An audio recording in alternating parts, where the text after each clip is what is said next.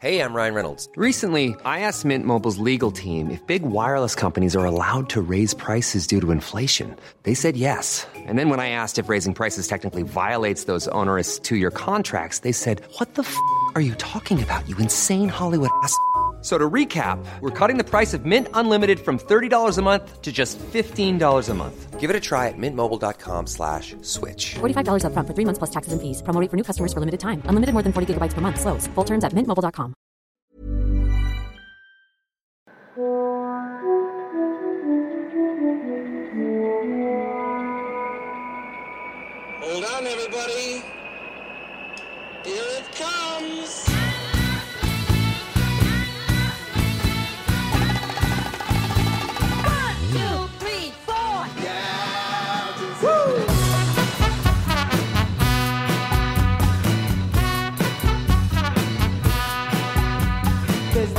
le podcast du gravel et du bikepacking, épisode 192, ici Richard Delhomme. Le 15 juillet, la C2Peak s'est élancée d'une zone maudite, la Bretagne, pour traverser la France sur 2000 km et finalement rejoindre les Hautes-Alpes. Aujourd'hui, je reçois l'organisateur de cette mascarade, Frédéric Bernard, également organisateur de la Gravel Trobraise, mais également Jean Reguelet qui nous fait l'honneur de concéder quelques minutes de son précieux temps. Marie Geste, déjà 12e de la dernière GTB pour son premier vrai ultra. Et enfin Cécile Scotto, que je ne connais pas. Mais Fred m'a dit qu'elle fait du VTT. Alors ouvrez les guillemets, elle fait du VTT mais roule qu'avec des mecs, sinon elle se fait chier. Alors j'ai cherché un tout petit peu et j'ai découvert que Cécile s'est préparée à la site ou pique. Bah ouais, non mais je, je ne mens pas. Je ne mens pas. Papa à chaque fois. En courant les championnats d'Europe VTT marathon à l'ESSAC, donc le fameux euh, Rock Les Saguet, et a terminé 5e Master 35, 13e Stratch Master et 2e française. Mais également, pour ceux que ça intéresse, euh, maître de conférence à l'université de Poitiers euh, et enseigne psychologie de la motricité, déficience sensorielle, psychologie de la motricité, et enfin, et ça je pense que c'est le plus facile, traitement de l'image. Est-ce que j'ai bon? Oui. C'est bien ça? Oui. Bah, oui, ça y est, oui, regardez, on a, déjà per- on a déjà perdu Fred. On a déjà perdu l'image. Est-ce qu'on a perdu le son? Non, c'est bon, je suis là. Vous m'entendez pas? Très bien. Alors, bon. Ça y est, il n'y a, plus- il y a c'est plus de lumière dans le Loir-et-Cher. Alors, Non, je suis là, parce moi, qu'en je fait, j'ai pas terminé. Vous qui, vous qui écoutez ce podcast depuis bien longtemps, vous savez que j'aime préparer les épisodes jusqu'à l'obsession et en scénarisant les moindres détails pour réussir à restituer une ambiance bien bordélique, nettement plus proche, je pense, de la vie quotidienne. Donc aujourd'hui, j'avoue, j'ai piqué toutes les questions préparées par Fred, qui, en organisateur consciencieux, s'est enfin sorti les doigts du cul pour écrire un paragraphe. Donc, il me faut pour chacun d'entre vous une présentation générale et je propose que l'on commence par Cécile que l'on ne connaît pas et qui est tout à fait inconnue par les auditeurs à la fois du podcast mais par les membres de Bistro Gravier maintenant sur Discord. Voilà, maintenant vous savez tout. Cécile, c'est à toi. Bah écoute, euh, merci à toi. Euh, Je pense que tu m'as déjà pas mal décrite finalement, puisque euh, effectivement, je fais du VTT, VTT, VTT, pas trop de route, voire voire même quasiment pas. Et euh, et effectivement, euh, je roule en compétition plutôt marathon. Euh, L'ultra distance, c'est euh, vraiment une découverte pour moi. J'ai jamais fait euh, avant. Et puis, euh, quoi d'autre? Bah, Mon métier, tu l'as déjà défini. Je vis euh, dans la région de Poitiers, euh, donc euh, pas très loin de la Bretagne, mais, mais quand même. Ouais, mais quand même à bonne distance pour pas être trop influencé. C'est ça. Et puis quoi d'autre Et bah, j'ai ouais, j'ai 37 ans. Et puis j'ai j'ai deux enfants aussi euh, de 8 et 11 ans. Réfléchis bien quand même hein, avant Ah de bah, ça change tout enfants. le temps en plus. euh, ils grandissent. Euh, faut rajouter un assez régulièrement, du coup je, je calcule. Hum, mais pour ça, il y a la dénutrition. Ça les fait grandir moins vite. Oui, j'y ai pensé. Demande à Marie, c'est c'est ce que fait Marie avec son fils. Hein. Elle le nourrit plus. Comme ça, il reste tout petit. Marie, ton premier ultra, à toi maintenant. Marie, qui es-tu? Eh ben moi, je viens de prendre 40 ans. Je suis euh, de la région de Thouars, euh, dans le nord des Deux-Sèvres, à une heure de Poitiers. Ouais, ça fait rêver, je Ouais. sais. Oh putain. Mais ça passe sur la trace Oh de la Titopic, kilomètre 750, mais je crois que c'est le pire endroit de la trace en fait. Le reste est beau, sauf euh, sauf ce coin-là. Euh, donc moi, je viens pas spécialement du vélo. J'ai fait euh, plusieurs sports. Euh, ces derniers temps, c'était plutôt du trail, un petit peu de triathlon, et je fais du gravel depuis trois ans maintenant, euh, avec euh, une attirance pour effectivement les longues distances. Première expérience l'année dernière sur la Gravienne 860 et une autre expérience cette année sur la GTB qui s'est bien passée. C'était mon objectif de l'année, donc euh, je me suis dit pourquoi pas continuer, pourquoi pas se lancer sur la C2 Peak, une course qui, qui me faisait rêver par son tracé depuis longtemps. Et euh, du coup, bah, j'ai commencé le VTT au mois de juin. Voilà.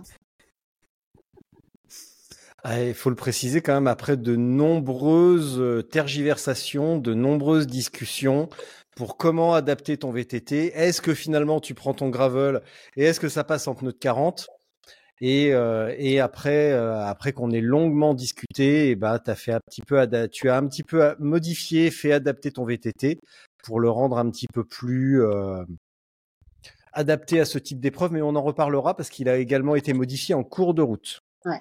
C'est ça. Voilà. Mm. Bon, Jean, vous le connaissez parce que j'avais déjà consacré un épisode à Jean, à Jean pardon, suite à sa brillante euh, quatrième ou cinquième place sur la Highland Trail 550 miles. Et aujourd'hui, bah, qui nous rejoint pour euh, la C2 Peak. Qu'est-ce que tu as ajouté, Jean? Qu'est-ce que tu as ajouté sur, euh, sur ta personne, Jean? Qu'est-ce qui s'est passé depuis bientôt deux ans? Non, un an? C'était un, an. Un an, c'était l'année. C'était l'année dernière, ouais.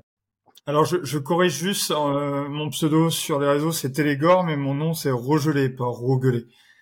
Donc euh, le G euh, se prononce bien G, Richard. donc ben, enchanté d'être là. moi je viens plutôt du vélo, toujours été un grand passionné de vélo dans toutes ses pratiques. J'admire les gens qui se lancent sur la site après six mois de VTT. Bravo, bravo Marie. Non, non, pas après, pas après six mois, pas après six mois, après six jours. Mm. Ou six jours, six jours, ouais, Bon, bah, la prise en main, au moins, elle est radicale et maintenant, tu peux dire que tu sais faire du VTT. C'est très bien. Et euh, donc j'ai fait quelques ultras. Euh, je suis tombé sur ce genre de challenge euh, il y a six ans maintenant sur la deuxième édition de la French Divide. Euh, et puis bah à chaque fois on se dit qu'on recommencera pas et on recommence là, je suis dans ma phase où je me dis je recommencerai pas, donc c'est plutôt officiel. Je pense qu'on peut le dire. Je ne me réinscrirai pas euh, de sitôt euh, à des épreuves aussi longues, même si je continuerai les aventures et certainement plus les euh, les trips entre les, les voyages entre copains et en solo, etc. Mais ce genre de ce genre d'épreuve est mentalement extrêmement euh, exténuante pour moi. Donc euh, c'était le challenge de cette année. Un peu comme Marie, je me suis inscrit parce que je rêvais de la trace depuis très très longtemps.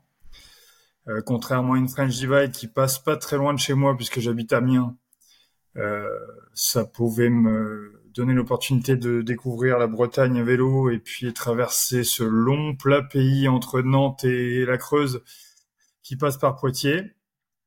Et, euh, et puis on s'est bien, bah, on s'est bien marré quoi. Donc moi le, le, vélo longue distance, je, je connais depuis quelques temps. Euh, je m'en suis plutôt très bien sorti cette année. C'était un, une, bonne surprise, euh, bien continué, bien, bien. J'ai eu un bon rythme jusqu'au bout. Euh, on a eu une année un peu spéciale avec un, une météo euh plutôt favorable. Donc, euh, donc voilà, très très bonne expérience pour moi et très bonne rigolade avec Fred qui nous a qui nous a sorti quelques secteurs un peu immangeables, euh, comme les organisateurs ont l'habitude sur ce genre de tracé. Donc ça ça n'a pas démérité, c'était très bien. Bien, bah maintenant on va laisser la parole à Fred hein, parce que euh, il est 16h43. Fred, je te donne 4 minutes, pas une de plus. Non, je mais te préviens. Pas grand chose. J'ai pas grand chose à dire. je te coupe. Moi, je m'appelle Fred. Euh, je viens de passer un an de plus il y a très peu de temps. Je vous dirai pas mon âge. Euh, voilà, ça se dit plus à partir d'un certain âge.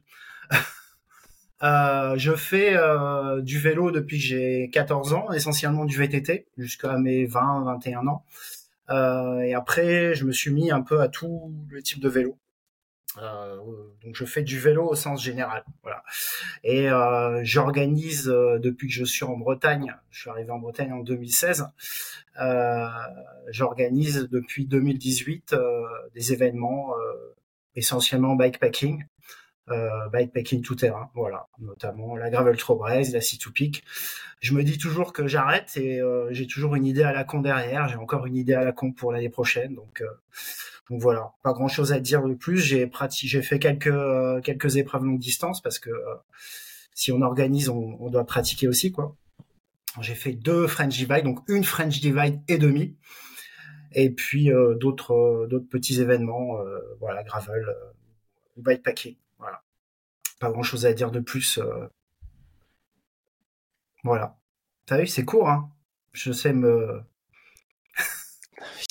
les gens n'ont rien à foutre de moi, ils veulent entendre Marie, grand, Cécile et puis et puis mais, non, mais mais non, mais ça, mais t'as rien, ça n'a rien à voir. Mais t'as plombé l'ambiance à Fred, l'art du storytelling. Hein.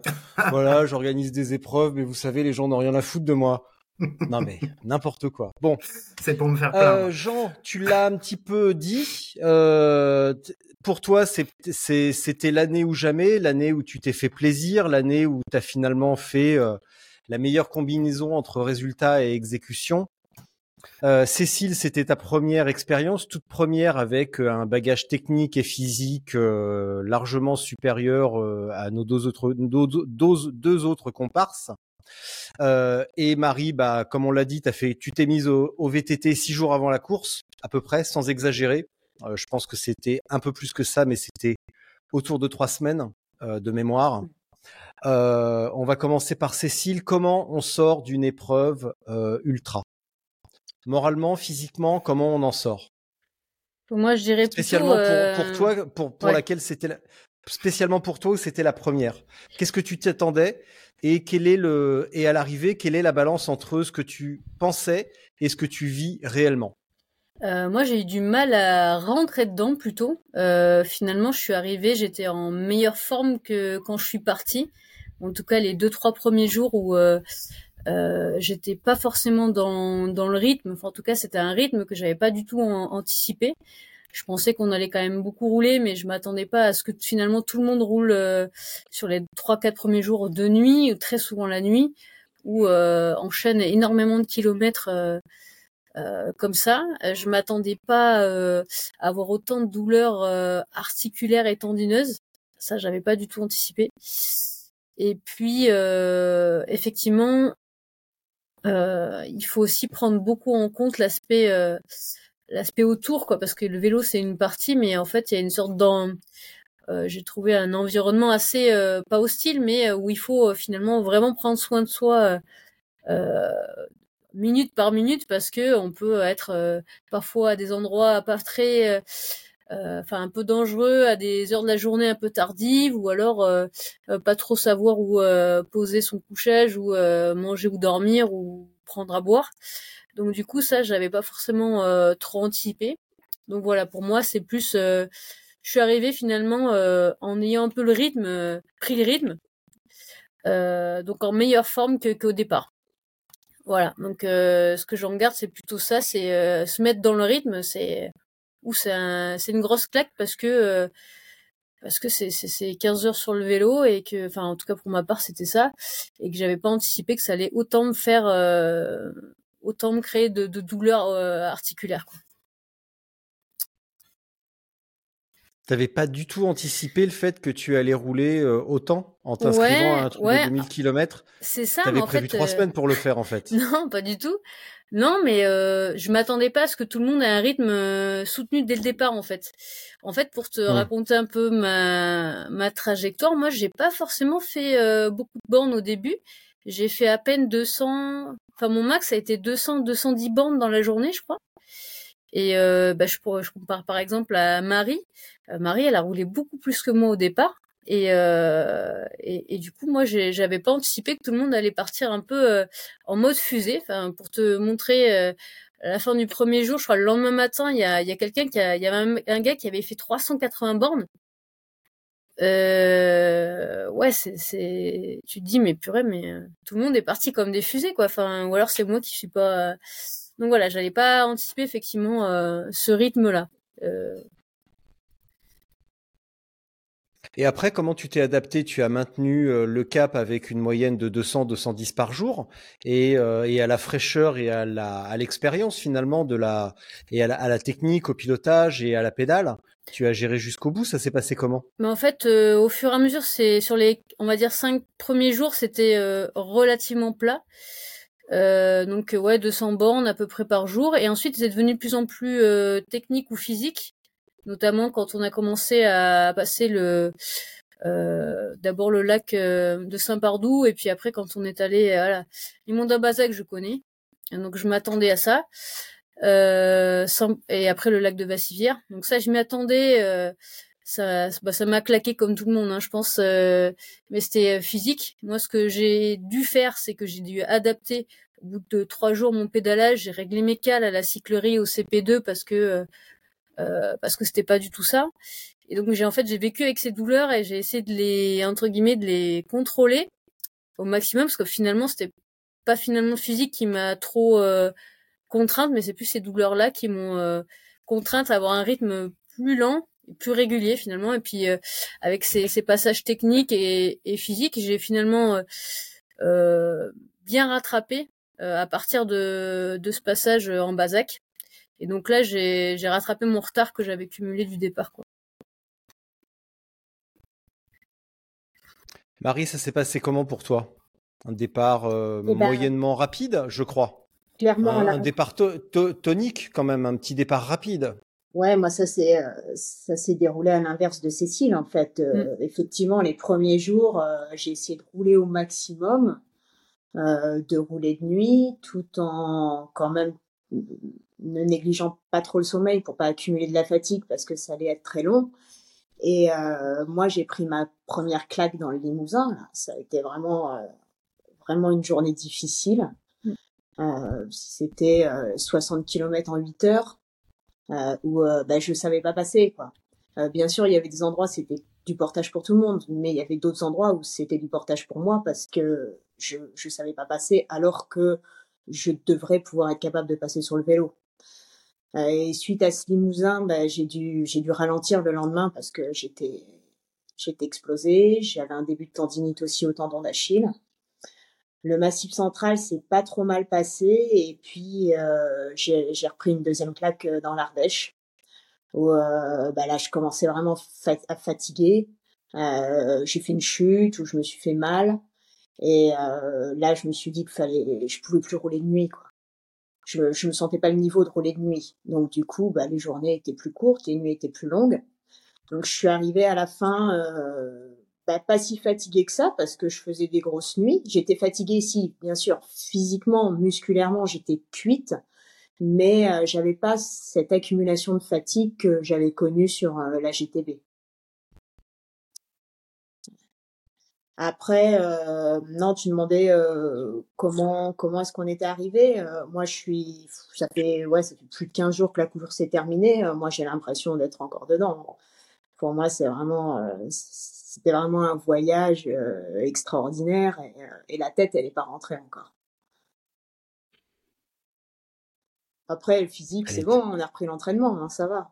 Il y a plus de bobo. hein. Ouais, tiens, faudra que tu me dises comment s'est passée cette petite séance de tempo d'ailleurs. Ouais. Euh, Est-ce que tu peux nous reparler également de ta tendinite? Parce que tu as eu un début de tendinite et tu l'as, euh, parce qu'il faut préciser que toi aussi tu es médecin. Euh, malgré ça, que quand il t'arrive un truc, tu m'appelles. Donc merci. Tout ça pour que je te dise, bah écoute, moi je suis pas médecin, je sais pas quoi te dire, débrouille-toi. Donc, euh, euh, comment comment tu as soigné ta tendinite? Rappelle-moi, rappelle-nous comment tu as fait, parce que c'était quand même une super stratégie et c'était hyper futé. Bah, ça m'a occupé quatre jours. hein.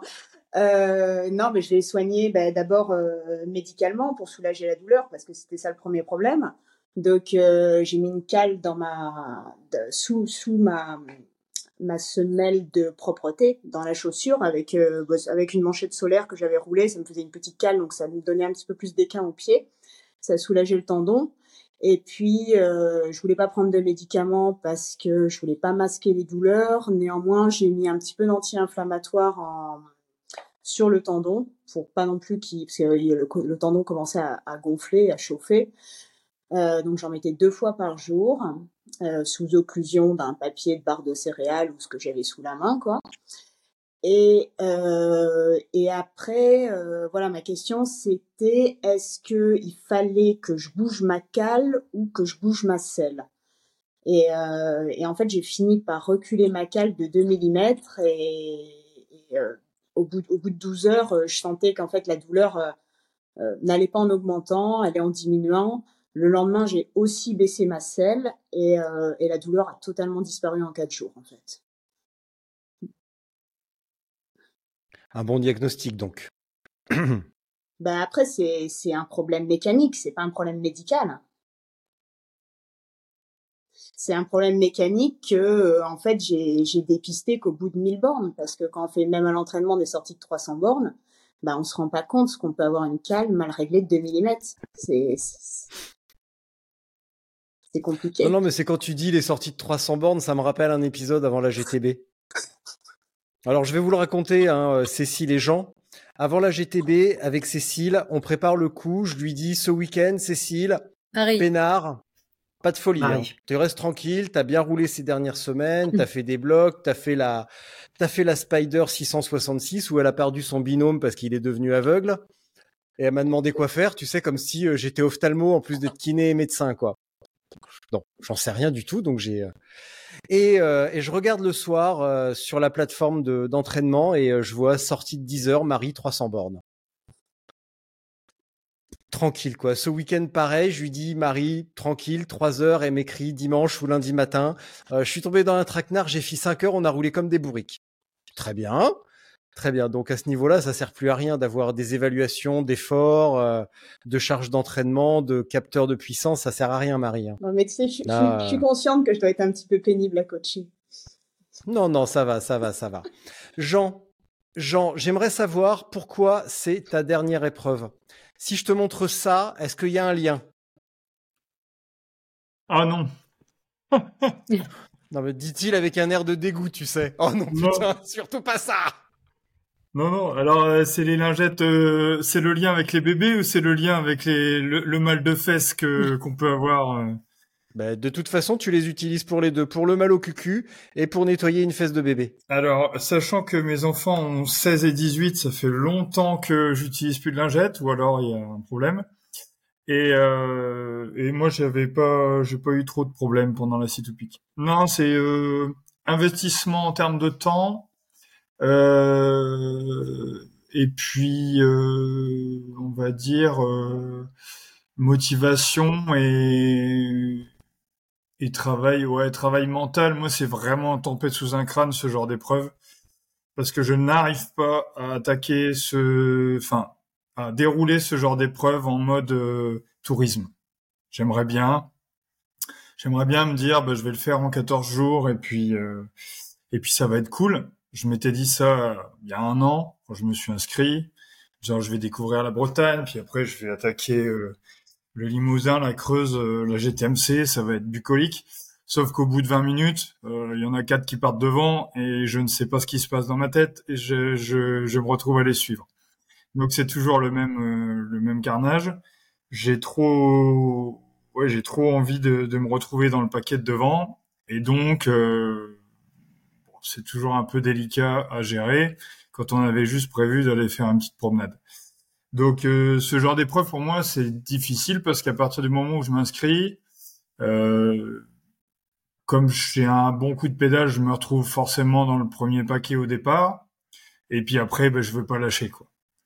Et donc euh, quand on démarre ce genre de truc sur la French Divide avec un petit VTT en 26 pouces et qu'on sait pas à quelle sauce on va être mangé, ça fait tout drôle quand cinq ans après ou six ans après on s'inscrit à la C2PIC, euh, ce qui était mon cas, euh, j'ai commencé à savoir comment j'allais devoir me préparer. Et donc j'ai mis quelques charges d'entraînement euh, un peu costauds avant de partir. Donc j'étais plutôt prêt, j'étais plutôt prêt physiquement et mentalement, mais mais je me rends compte qu'en termes de, de, temps et de qualité de vélo, J'entends par là euh, que parfois je me fais des entraînements où je n'ai pas forcément envie de sortir, mais je me les, je me les, je me les assène moi-même. Euh, c'est plus la façon dont j'ai trop envie de pratiquer le vélo.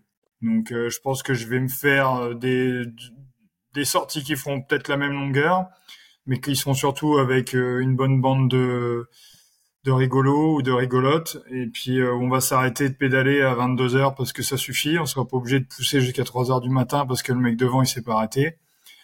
Ce genre de délire un petit peu malsain dont Fred a le secret d'ailleurs. Donc ouais, pour moi, les, les, les épreuves, même si c'est pas une épreuve et qu'il n'y a pas de classement, etc., je me, je me retrouve toujours dans le même euh, schéma mental où euh, j'essaye de garder ma place.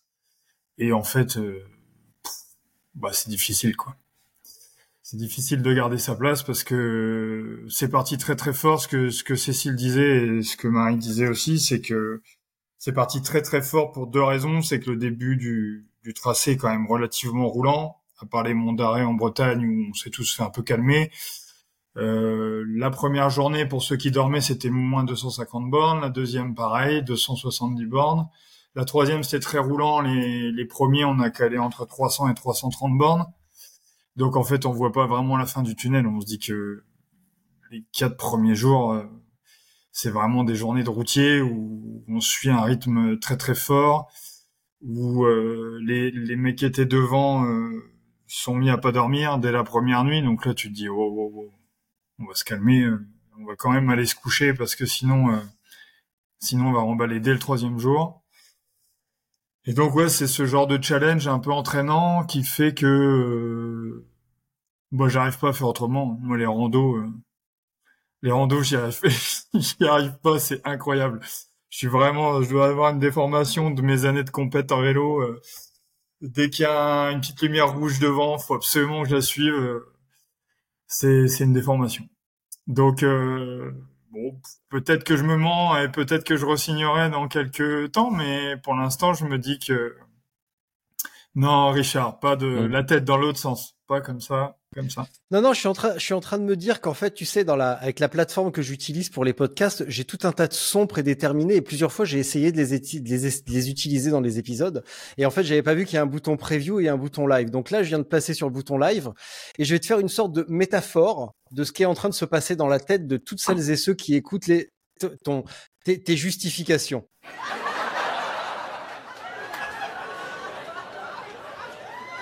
Ouais. Alors là, je pense que tous ceux qui me connaissent sont exactement dans le même état. Voilà, là, je pense que ça a fonctionné, donc inutile de vous dire que je ne suis pas peu fier déjà. Euh... Ok. Ah, il est 17h à la- à l'église de quelqu'un. C'est peut-être bien Cécile. C'est moi, ouais, je crois. L'église du, villa- l'église du village dans la Drôme. Eh ben, Ouais. ça tombe bien. Transition parfaite. Euh, Cécile, tu as utilisé quel vélo et plus exactement, comment tu as adapté, parce que je vois venir ta réponse, euh, comment tu as adapté un vélo de compétition VTT marathon pour un, épreuve, un, effort de 4-5 heures à quelque chose qui va t'emmener sur plusieurs jours? Donc effectivement, moi j'ai pris le vélo que j'avais. Hein. J'avais un Orbea euh, OIZ qui donc un VTT tout suspendu. Euh, D'ailleurs, je pense, je crois être la seule à avoir eu un tout suspendu. Je sais pas exactement pour la, la vague du samedi, mais euh, en tout cas moi Non, j'en ai pas croisé d'autres. Il y avait d'autres euh, tout suspendus. Il y en avait d'autres? Ouais, il y en avait d'autres. D'accord. Hmm. Et euh, d'accord. Et, et du coup, euh, ce que j'ai fait, bah déjà j'ai viré ma tige de sel télescopique. J'en ai rajouté, j'ai remplacé par une fixe. Et puis, euh, qu'est-ce que j'ai fait? J'ai changé ma paire de roues. Donc, euh, j'ai eu la chance euh, qu'on me monte des roues sur mesure, donc avec une dynamo à l'avant. Euh, Est-ce que tu peux en profiter pour faire un petit peu de promo honteuse Oui, euh, pour le pareil le sordide le sordide individu qui monte tes roues? Parce que c'est un punk à chien aux alentours de Limoges. C'est ça, c'est les, donc c'est les roues turbo, donc c'est Mathieu Bieloff euh, qui vraiment m'a monté des, des roues Duc, qui est vraiment euh, très bon, très, très bon montage. Franchement, j'ai eu zéro problème et puis euh, euh, vraiment, j'ai pas senti beaucoup de différence avec mes roues carbone d'origine. Donc euh, donc ça c'était top. Et puis après, euh, ouais, j'ai changé mes pneus et un petit peu de quelques trucs sur le vélo, mais euh, c'est à peu près tout. euh, c'est à peu près tout. J'ai rajouté quelques T'as mis, sacoches. t'as mis quoi comme pneu? J'ai mis des, euh, j'ai mis des, des, euh, c'est quoi des, Hutchinson. euh, des Hutchinson. Ouais, c'était quoi le modèle je- Ouais, c'est ça. Et c'était le modèle des 2.3. Kraken. Les Kraken. Ouais, les Kraken en 2.30. Bah écoute, euh, pareil, on me les a, c'est- Pure Bike euh, à Saint-Mexan là qui m'a qui m'a monté, euh, qui m'a monté ça et euh, je les ai montés, euh, je les ai gonflés super fort parce que bon, euh, 2.30 euh, sur la partie roulante, je me suis dit purée, ça va accrocher. Et euh, et du coup, j'avais euh, pas mal de roulants là sur sur le bitume, ça ça a envoyé pas mal en étant gonflé quasiment à 2.5 euh, au départ. Et puis euh, j'avais une accroche latérale qui était vraiment bonne, du coup, euh, ouais, je regrette vraiment pas cette cette monte de pneus quoi. Le même pneu à l'avant et à l'arrière, donc Kraken avant et ça. arrière. T'as pas fait le petit mélange habituel. Non, bah écoute, on on m'a filé ça et puis euh, franchement, euh, je je connaissais pas et franchement j'étais, euh, je trouvais ça vraiment top. N'ayant jamais fait de d'ultra ou même de longue distance, comment tu as choisi tes sacoches et sur quels critères? Et est-ce que tu as eu des déconvenues ou mau- mauvaises surprises? Euh, bah écoute, sur les sacoches, je me suis pas mal renseignée. Euh, bah, blog euh, ou tout, tout, tous les autres retours d'expérience d'autres personnes. Euh, donc du coup, euh, j'ai, pas eu trop de mauvaises surprises. J'avais un peu peur que ça écrase mes câbles parce que j'avais euh, tous les câbles à l'avant, notamment les câbles de blocage de fourche. J'avais deux supplémentaires. Euh, donc j'avais un peu peur que ça, m'écrase tout. Donc ben écoute, ça a tenu jusqu'à la fin et, j'ai vu que ma sacoche avait poncé tous mes câbles. Donc là, je suis bonne pour changer gaine et câble tout d'un coup. Euh, après, ouais, euh, il fallait, euh, il m'a fallu trouver le bon réglage pour euh, pour le gonflage de mon amorto et de ma fourche parce que du coup, avec la sacoche à l'arrière, je viens frotter le pneu. Donc il m'a fallu, euh, j'ai gonflé à 200 PSI, soit plus euh, du double de ce que je mets d'habitude.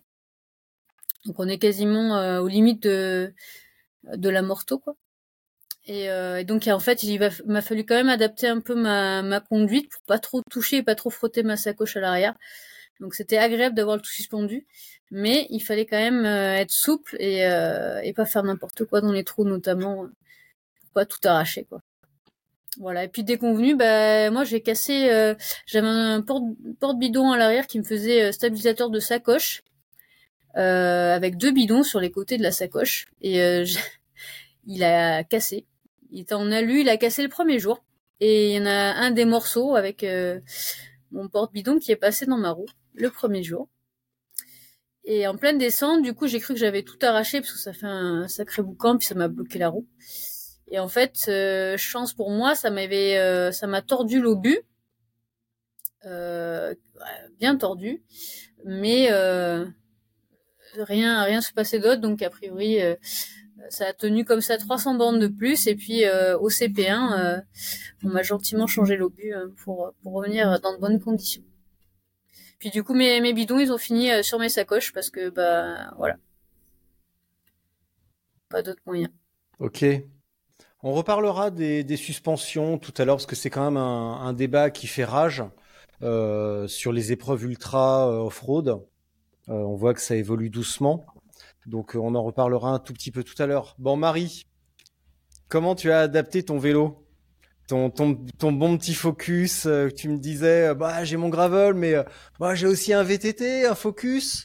À ton avis, qu'est-ce que je fais? Il est en double plateau?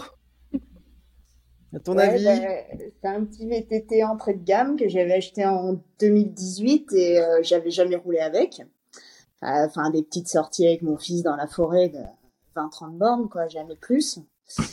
Et euh, ben, ça m'a fait tout drôle. Hein. Déjà, euh, rien que le guidon, avec un, un cintre plat, euh, je, je- j'étais perdue, quoi. Donc euh, ça, ça m'a pris un peu de temps de trouver déjà la bonne raccourcir la potence, réussir à mettre des prolongateurs, changer des poignées, mettre des appendices.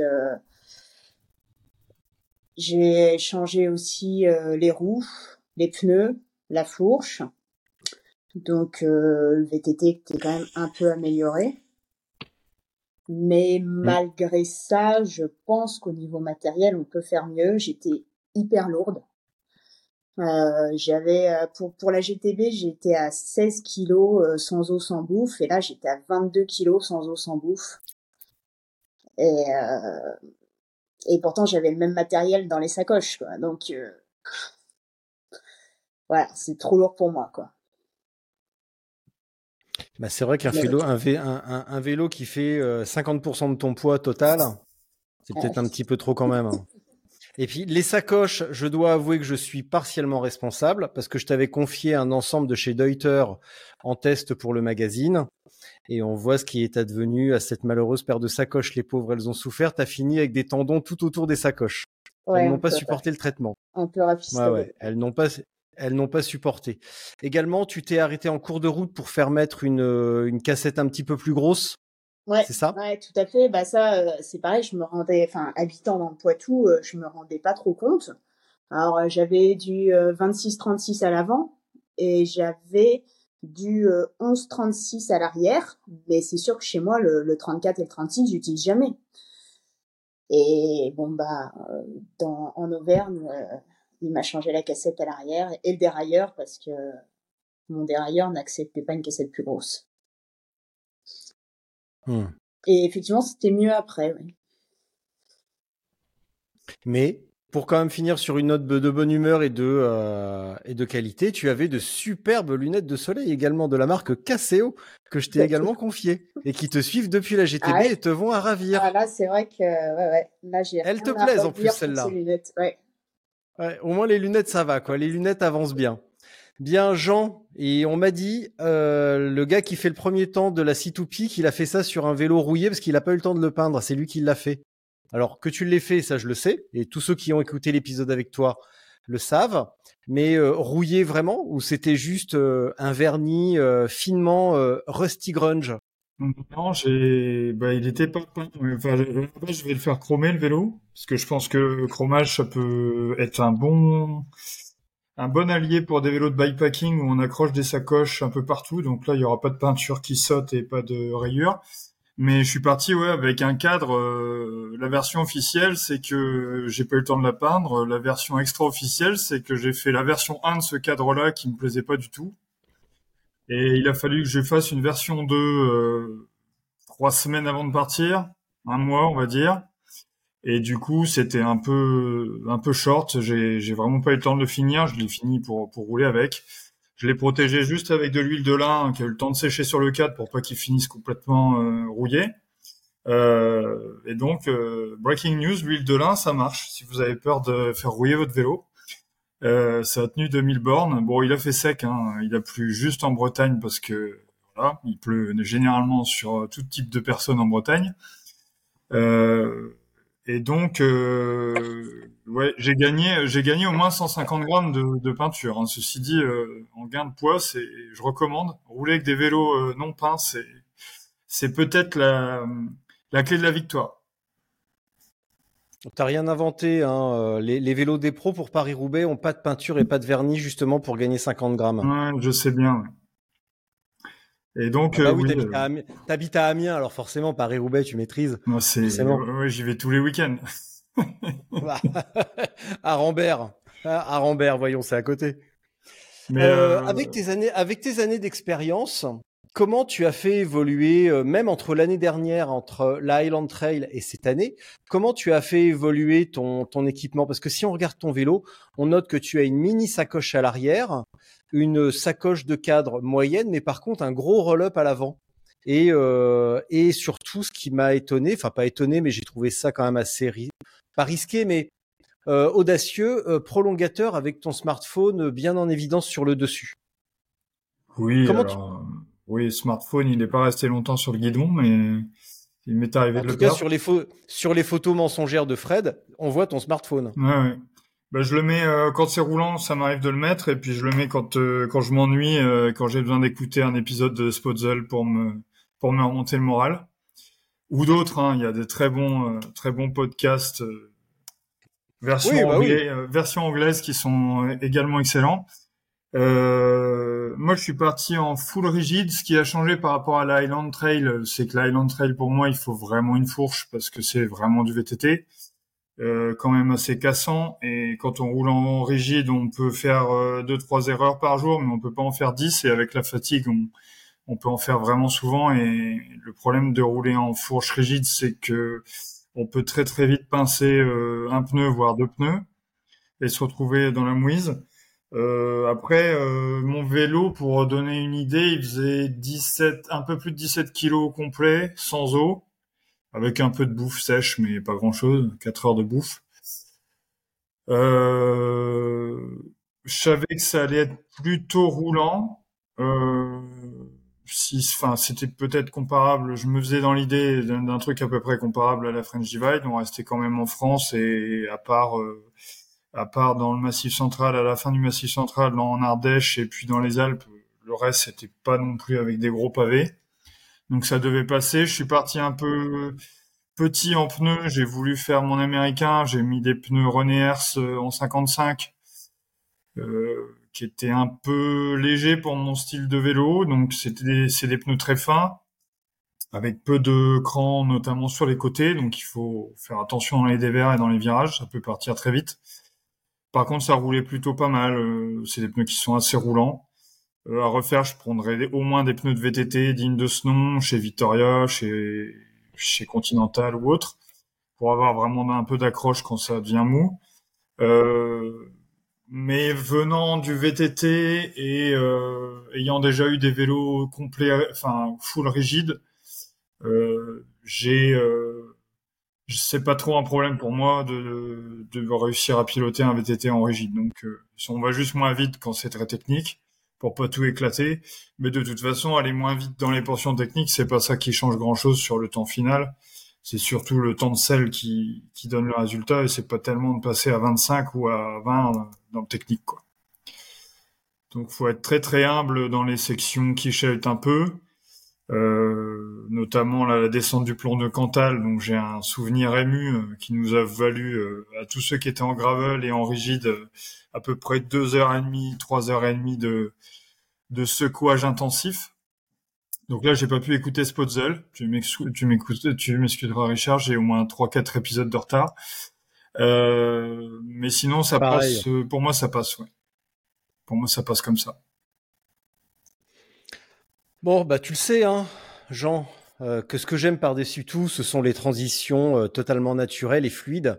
Et là, on va donner la parole à Fred. Et ce que j'aimerais, c'est Fred, d'après ton expérience d'organisateur, sur ces épreuves qui, et même sur ces épreuves, sur les épreuves qui se développent, on va pas seulement parler des tiennes, mais aussi euh, là en ce moment il y a la, la Silk Road, euh, il y a eu la French Divide et qui a, il y a encore la French Divide pour pour pas mal de monde encore. Est-ce que comment on choisit son vélo pour ce type d'épreuve? On voit que vous avez, bah, on voit les trois protagonistes avec un profil très différent. J'ai des stats. En plus. Alors, comment comment on choisit? Comment on choisit?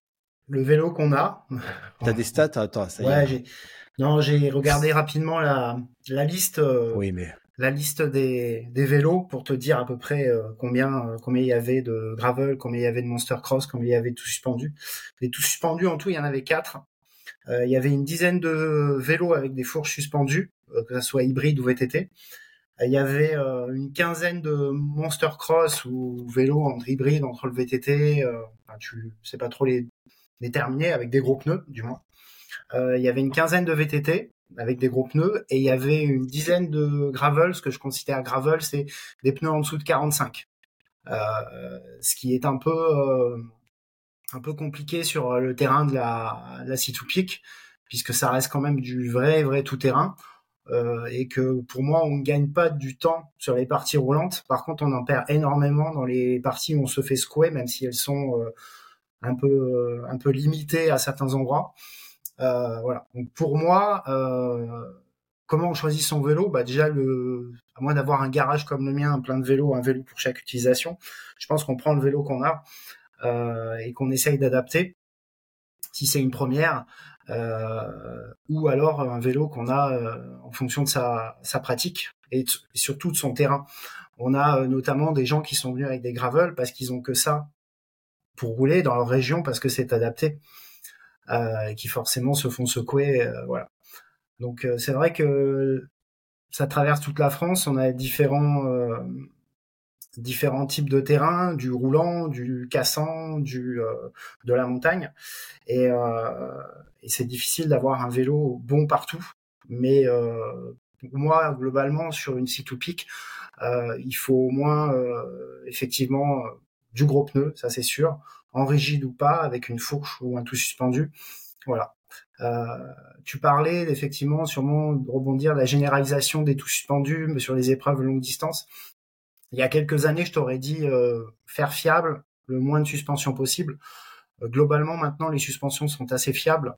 On peut rouler avec avec un tout suspendu, effectivement, si on veut rouler vite et gagner du confort et passer rapidement sur les portions techniques que les autres se feront plus secouer quoi. Je pense que je pense que c'est euh, c'est euh, c'est envisageable. On va en voir de plus en plus euh, chez les pros et pas forcément chez les pros puisque je te dis il y avait bah, ça faisait 10% de tout suspendu sur la sur la c pic et, et pas mal de pas mal de fourches fourches suspendues ce qu'on n'aurait pas vu il y a quelques années voilà sur la première French Divide moi, je devais faire la première French Divide, je m'étais engagé, j'allais venir avec un cyclocross. Je serais peut-être mort euh, à l'heure actuelle, en train de sécher quelque part euh, dans les Pyrénées, ou même avant. Mais euh, voilà, à une époque, on se disait, on n'avait pas encore conscience de ce que ça pouvait être, et on se disait, il faut un vélo rapide pour aller très très vite et tout. Pour moi, on gagne gagne pas de, gagne pas de temps sur le roulant. On peut se reposer, mais les portions techniques, si tu te fais secouer avec ton petit gravel, franchement, sur le roulant après, tu vas pas aller vite parce que tu seras tellement défoncé, le cul, euh, les mains et tout, que tu iras pas beaucoup plus vite, quoi. En termes de rendement au niveau de la largeur du pneu, c'est faut oublier. Sinon, les pros sur route rouleraient encore en pneu de 20. Ils rouleraient pas en pneu de 28, voire 30 maintenant pour certains. Il n'y a pas de, a pas de perte de rendement avec un gros pneu. Au contraire, la surface de contact est un peu plus euh, importante et paradoxalement, le rendement est meilleur. C'est mon avis, hein, mais euh, je sais pas si j'ai répondu à ta question. Parti un peu dans des. Oh, c'est magnifique. Je montre hein, parce que c'est peut-être un futur sponsor. Trek. Trois ans que je leur cours après. Je les aurai. depuis le temps que tu leur cours après. c'est ça. Depuis le temps que tu cours après, putain. À part te filer une paire de casquettes, quand même. Hein. dis donc.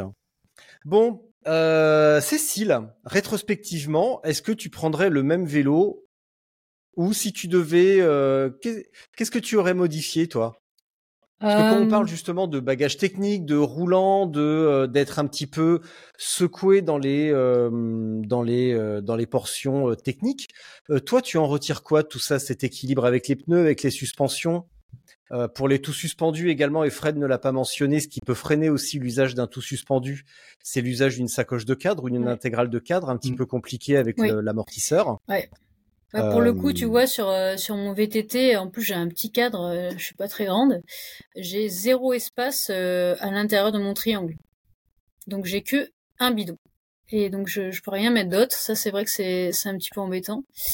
Euh, effectivement, je pense que ça m'a apporté en confort, hein, même si c'est bien moins confortable que quand tu peux mettre les suspensions en, en mode classique. Voilà, c'est ce côté. Euh, il faut bien, faut avoir une sacoche euh, arrière qui est quand même euh, pas très volumineuse, ou en tout cas, ou alors tu as un plus grand vélo que moi. Parce que moi, j'étais, je te dis, assez proche, donc il fallait pas trop, fallait bien la serrer et puis puis faire gaffe dans les trous et dans les remontées. Euh, donc c'était pas mal le tout suspendu. Peut-être que même euh, un VTT euh, un peu plus léger, hein, parce que un tout suspendu c'est quand même un poil plus lourd hein, comparativement. même un semi-rigide, je pense que c'est peut-être le meilleur compromis dans, dans l'histoire. Après, comme j'ai pas testé, forcément, je peux pas te dire ce que ça m'a apporté de plus. En tout cas, le confort, je l'avais. Enfin, je pense. Et euh, la seule chose que moi j'ai fait modifier en cours de route aussi, ce que j'ai pas dit, c'est que euh, j'ai changé mon plateau. Et je suis passée d'un 32 à un 28. Ce qui est pas rien, c'est j'avais jamais vu un plateau aussi petit, j'avais l'impression de j'hallucinais quand j'ai vu la taille du plateau. et, euh, et à refaire, mais c'est sûr que je garderai le 28 euh, parce que j'en ai quand même pas mal bavé au début parce que j'ai passé beaucoup de choses euh, en force euh, avant avant de changer au CP2, mais j'aurais jamais pu avoir cette vitesse et ce, cette on va dire cette progression si je l'avais pas changé avant le Limousin puis tout le reste quoi. Donc ça pour pour sûr il faut il faut vraiment adapter parce qu'on est beaucoup plus lourd et parce que euh, il faut durer donc euh, donc il faut un plateau qui soit enfin en tout cas une transmission qui soit vraiment adaptée pour pour mouliner quoi. Mais ouais, VTT tout suspendu ou semi-rigide, c'est peut-être euh, peut-être le mieux. Donc finalement, Fred, Jean et Marie aussi, parce que tu as eu les mêmes problèmes de transmission, le choix du vélo, il se fait majoritairement sur la taille des pneus que l'on va pouvoir utiliser et surtout, surtout, surtout, surtout, les braquets et adapter. Et oublier que, oublier toutes ces histoires de rendement et à moins d'être expérimenté comme Jean, euh, oublier de, oublier cette idée qu'on va rouler vite sur les portions roulantes, qu'on va envoyer comme un bâtard, euh, comme sur la nationale entre Chartres et Dreux. Euh, ça, c'est pas, c'est pas, c'est pas possible ça. C'est parce que j'habite à côté. Pour ça. Sinon, une nationale roulante, t'en trouves partout, hein, entre Vannes et euh, Ploues 4, je pense. Pareil. Ça existe ou pas? Ouais, on a des nationales qui sont des pseudo-autoroutes. Ouais, ouais. Mmh. Il y a souvent des cyclistes qui se trompent. Jean, une opinion sur les braquets? Bah, Les braquets, ouais. Alors pour mon, pour ma part, j'étais parti avec un 32 à l'avant, 10-50 à l'arrière, et c'était trop gros. Euh, je suis parti à 4,32 tout simplement parce que avant de partir, je me suis rendu compte que mon plateau de 30 était complètement raide et qu'il fallait que je parte avec une transmission propre, nickel, et il y avait plus de stock sur du 30. Donc j'ai pris une taille au-dessus. C'était un peu gros, euh, c'était un peu trop gros. Donc effectivement, euh, pour les braquets type VTT, une cassette 10-50, 10-52 avec un plateau de 28 ou 30, faut se dire de base que sur le roulant, on en, on en profite juste pour euh, pour récupérer. On n'en voit jamais de, de toute façon, on n'en voit jamais de puissance, on n'en voit jamais de braquet à aucun moment. Euh, euh, quand ça chahute, on serre les dents et on attend que ça se passe. Et quand ça roule, on récupère. On mange, on boit, on appelle sa famille pour pour avoir un, peu de discussion et puis ça s'arrête là. Euh, on n'en voit pas 350 watts sur le plat euh, entre Poitiers et Limoges, ça c'est sûr. Alors, euh, en ce moment, il y a la Silk Road. Et quelques jours avant le départ, Miguel Tapias Pardo m'a appelé, comme tous les jours, avant une course, il est un peu anxieux avant une épreuve. il m'a dit, ce matin, j'ai parlé avec Adrien Lechty, il m'a dit, le 32, tu l'oublies, tu le laisses à la maison. 30 ou 28, c'est l'idéal. Certes, sur les premiers kilomètres, ça va être un petit peu chiant parce que c'est neutralisé, ça roule quand même bien. Et puis après, c'est roulant. Donc, mais après, par contre, le 28, euh, absolument obligatoire. Et j'ai l'impression que on en revient à cette même idée que il faut oublier cette notion de rendement et de roulage et anticiper au maximum les portions où ça va être un peu pentu avec la fatigue euh, physique, mentale et le chargement et les cailloux, les racines et tout ce bordel. Faut, il faut pas oublier que on part pas avec un vélo qui est nu. Donc on va tester son vélo avec un plateau de 32 ou 30, ça va passer. Mais il faut y ajouter 5, 6, voire même encore plus pour certains, de kilos de bagages. Donc c'est autant de poids, euh, des vélos entre 15 et... Euh, au-delà de 20 kilos, pour moi, c'est trop lourd. Mais il faut pas dépasser les 20 kilos sur des périples comme ça. Mais on va se mettre 5 à 6, 7, voire même pour certains 10 kilos de bagages en plus. Et là, le braquet, euh, si on l'a pas adapté, euh, c'est pas comme si on avait un vélo nu, euh, tout léger. Donc le braquet, oui, c'est important. Et puis tu te crames sur le long terme de toute façon. Les sources de, les sources d'abandon principales. Bah, ouais, pardon. Vas-y, vas-y.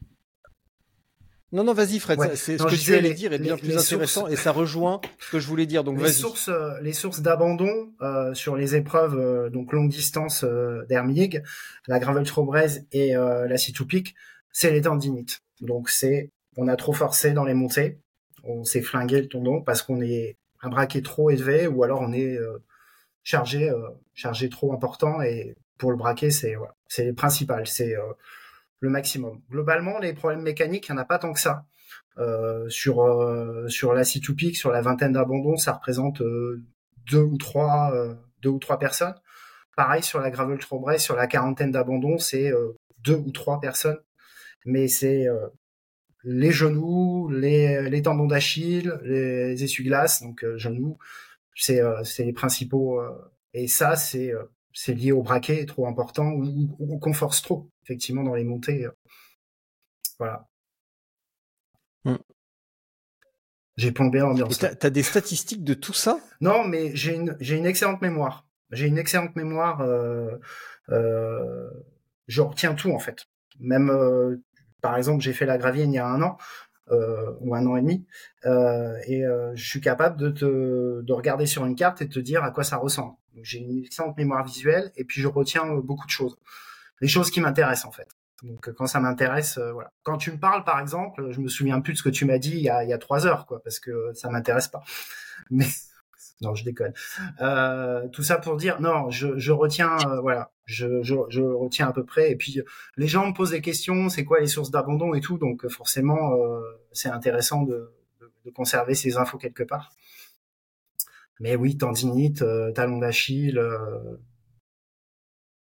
le genou, voilà.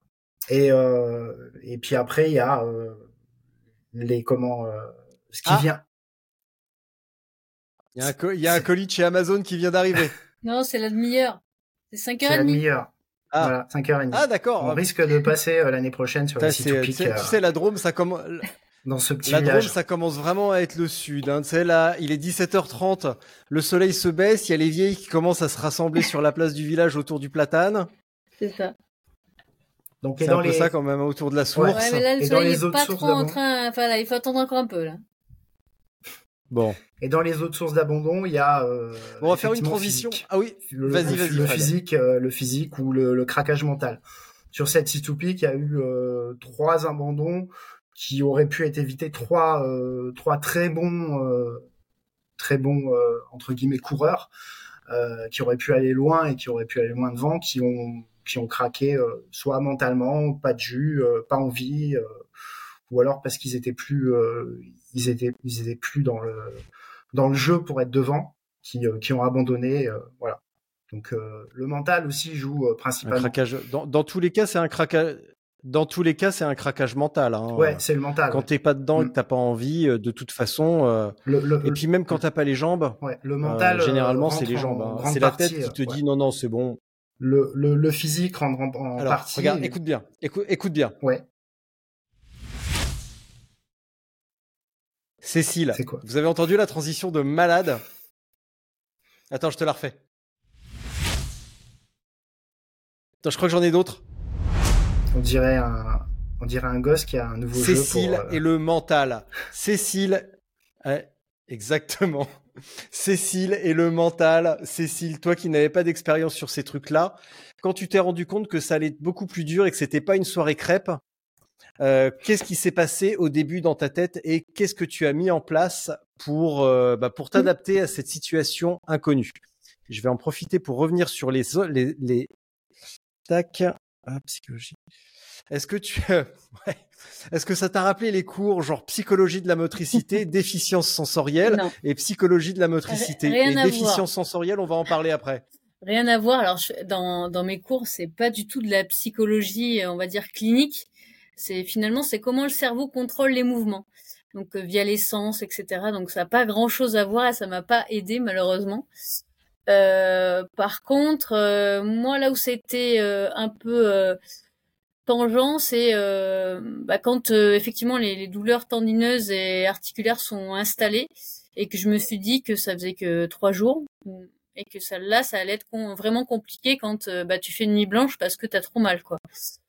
Et euh, et du coup ben j'ai essayé d'aller euh, on va dire de régler ces problèmes là mais en tout cas de les de les enfin de, de pas les de, de pas les empirer. Donc euh, je me suis mise un peu à, à l'écart des autres puisque j'étais un peu dans un pas dans un groupe mais euh, on se suivait un petit peu euh, avec euh, trois quatre euh, autres concurrents.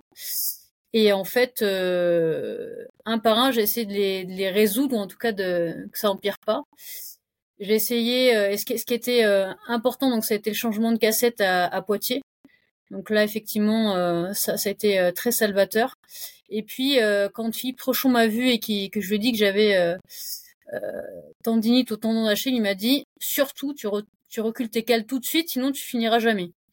Donc il m'a dit ça au CP2. Euh, donc j'ai passé une bonne demi-heure à, à reculer mes, mes cales dans son magasin et, et je les ai reculées d'un centimètre.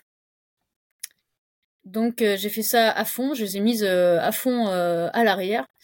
Et euh, j'ai changé totalement ma façon de pédaler pour euh, pour euh, essayer de de plus tirer dessus quoi.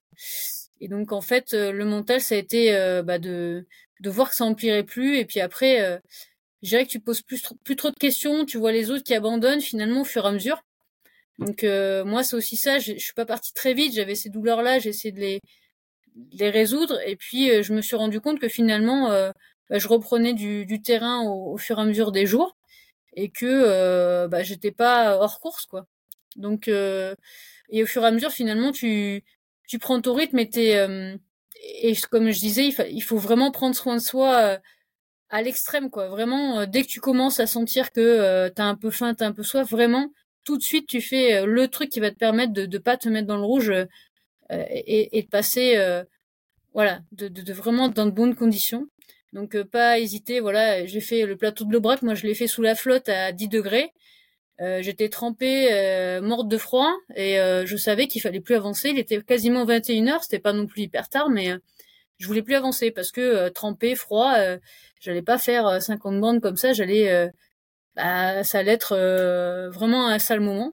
Donc je me suis arrêtée dans une grange et il y a un agriculteur qui m'a, qui m'a, qui m'a aidé un petit peu euh, dans ce moment-là et ça ça m'a permis au fur et à mesure voilà de prendre soin et de pas faire n'importe quoi ça m'a permis de vraiment prolonger et de et d'arriver au bout quoi Euh, on n'en a pas parlé tout à l'heure, pas de blessure euh, à la selle. oh putain si Bon, on a bien fait d'en parler. ah bah oui ah c'est l'horreur hein. oh putain, qui va tout dire? ah non mais ah bah oui moi c'est ouais, Allez, c'est soirée pizza, c'est parti. ah non là, moi j'ai passé euh, elle est 10 pas jours assise, avec là. euh, des pansements pour les es- pour les pour les escarres tu vois donc ça pareil c'est euh, des gars qui avaient fait la French Divide qui m'ont conseillé qui m'ont dit ah euh, qu'il y en avait certains qui avaient fait toute la French Divide avec euh, des pansements pour les escarres et pour euh, voilà quoi. Donc C'est pareil, euh, ça a été euh, un bon moment. C'est ça. Donc Les je, pansements pour pareil, les tu escarres, c'est si je devais Mépilex. refaire une longue distance, euh, Voilà. exactement, Oui, c'est sinon ça. ça- Tout à fait. J'avais exactement, j'ai exactement les mêmes. Le Comfil Plus, pansement silicone 10 par 10 de chez Coloplast, C'est ça. recommandé par Clémence Vandergeest, infirmière de son état. Voilà. Euh, à refaire, je passerai beaucoup de temps à essayer d'affiner effectivement la position sur le vélo pour limiter au max ce genre de douleurs qui sont euh, juste atroces et qui qui te bousillent euh, chaque minute de, te- de ta progression. Franchement, c'était terrible. Et, euh, et j'ai pas les solutions en plus pour les filles. Je trouve ça vraiment euh, injuste parce qu'en fait, euh, je trouve ça vachement plus compliqué de trouver des cuissards qui sont vraiment euh, performants Mm. pour Ouais. les longues distances. Et Ouais. c'est franchement une horreur. Je j'aimerais bien. J'ai essayé hein, de trouver euh, avant de partir. Je n'ai pas trouvé quelque chose de haut de gamme pour les longues distances pour les femmes. Voilà. Il y a quelques, il y a quelques marques euh, un peu de niche, mais on en reparlera un tout petit peu. Mais effectivement, les, les cuissards euh, habituels qu'on va trouver pour les femmes ne sont absolument pas euh, euh, adaptés. Et même les selles, et euh, pour ceux qui lisent Planète Gravel, euh, dans le numéro 6, j'avais fait un dossier sur les études posturales. Et dans le dossier, il y a le témoignage de euh, Mathieu, euh, je sais plus quoi, euh, qui est euh, médecin du sport, gynéco et médecin référent de l'équipe Cofidis Femmes. Et on a justement abordé ce- cette thématique vraiment euh, sur le matériel et les blessures spécifiquement féminines qui sont un petit peu plus graves et pérennes que nous, euh, les garçons. Euh, parce que bon, nous, finalement, on va juste se déchirer une couille ou avoir une, pe- une petite perte de sensibilité. Pour vous, ça va être un petit peu plus grave et ça peut durer dans le temps, ça peut même être irrémédiable. Donc c'est un petit peu plus grave quand même, Mm. un petit peu plus gênant et un petit peu plus difficile à résoudre. Mais spoiler alerte, attention, avec Marie, on est en train de préparer un épisode sur les blessures spécifiques, euh, fait- spécifiquement féminines à vélo, avec euh, Marie, avec Mathieu Muller. Voilà, je viens de retrouver son nom, donc il faut que je, juste que je redemande à Mathieu sa disponibilité. Et il faut également que je lui, demande, mais euh, vu qu'elle écoute le podcast, eh ben, je vais demander directement à Sabine.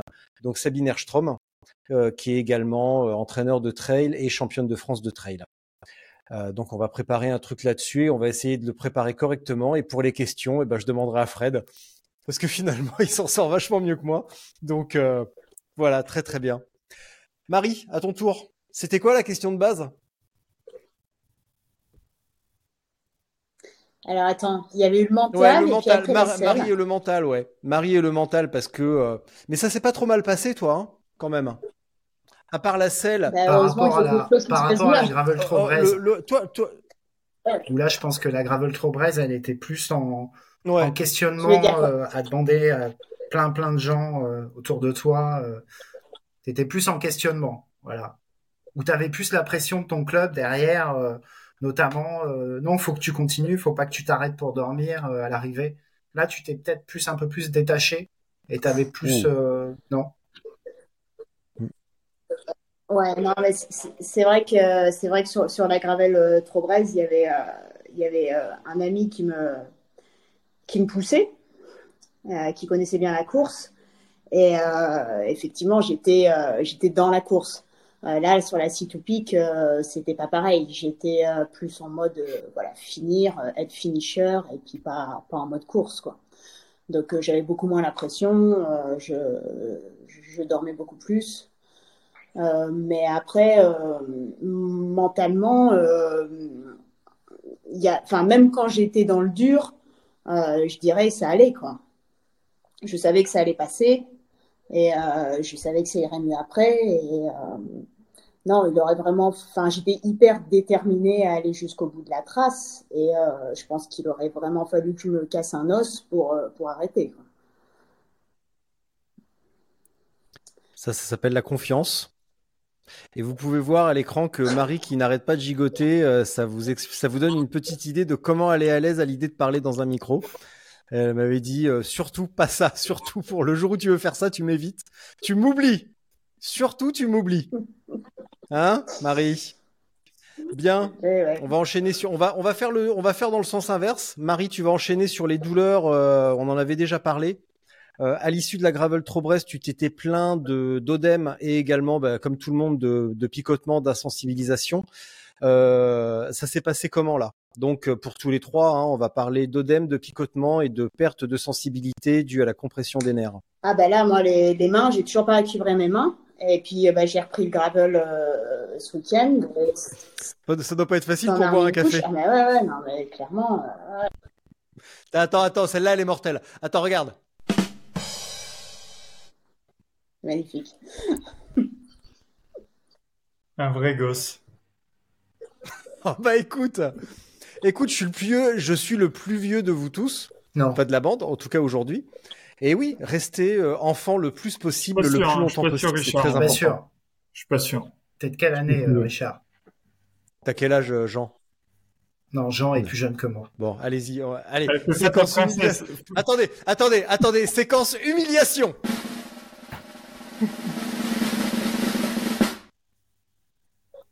« 46 ans.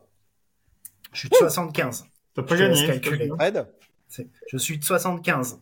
Ah, le vieux Ah, c'est dégueu ah ouais, 48 eh ouais. la retraite, bientôt. Tu peux parler un peu plus fort parce qu'il n'entend pas tout, je pense.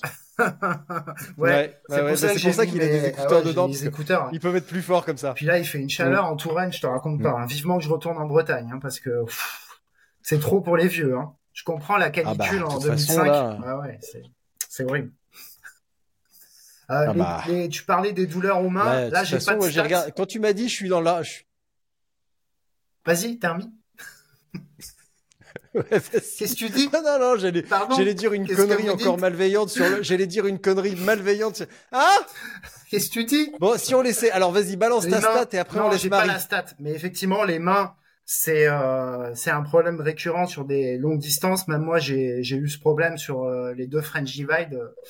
Et je pense que il y a, y, a, y a, des solutions, mais euh, multiplier les positions sur les cintres, avoir euh, la selle aussi haute euh, que le guidon, ce que effectivement Cécile ne peut pas avoir sur un vélo prévu pour, pour, pour une course, pour la race.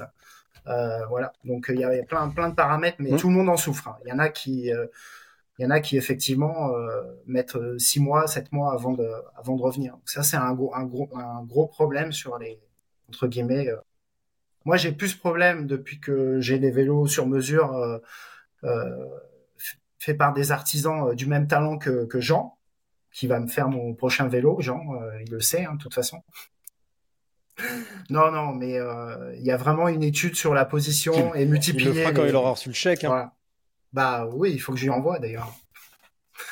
Non, non, mais euh, tous ils vont pouvoir en parler. Je pense qu'ils ont tous, peut-être pas Jean, mais ils ont tous eu au moins des problèmes. euh. Voilà.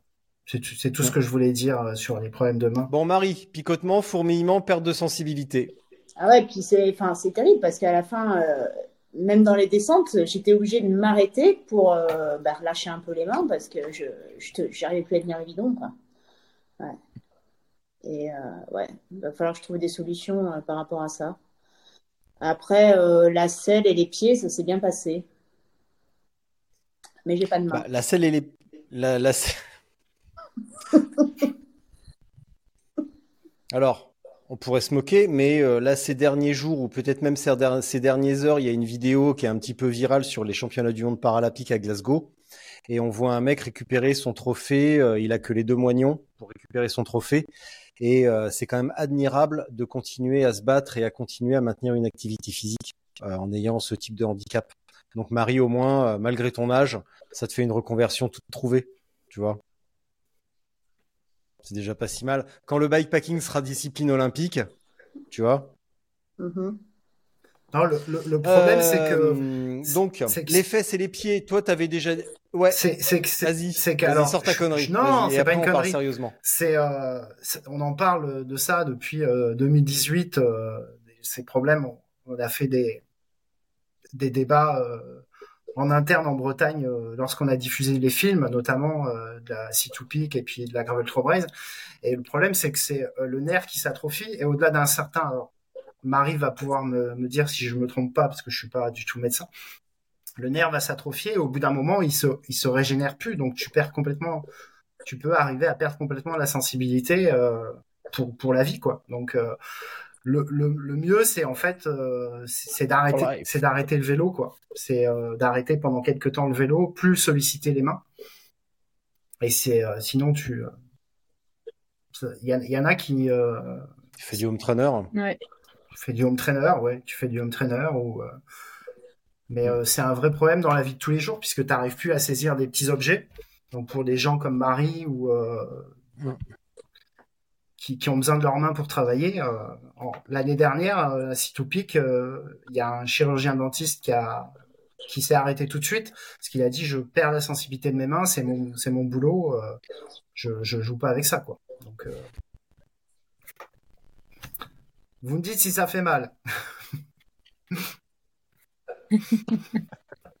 Non, que- l'angoisse. En plus, j'allais dire une connerie, j'allais dire à Marie, euh, maintenant elle tremble quand elle doit faire un vaccin à un petit vieux, elle tremble, ça craint. Mais en fait, non, c'est vrai quoi. Faut penser à nous. Ah, mais je suis pas chirurgien non plus. Bon. Bah, Marie, les pieds et les fesses, c'était pas un problème parce que bah, déjà, t'as la gravienne, euh, t'as la gravienne, t'as la spider, t'as la GTB pour, ré- pour avoir réglé ces problèmes.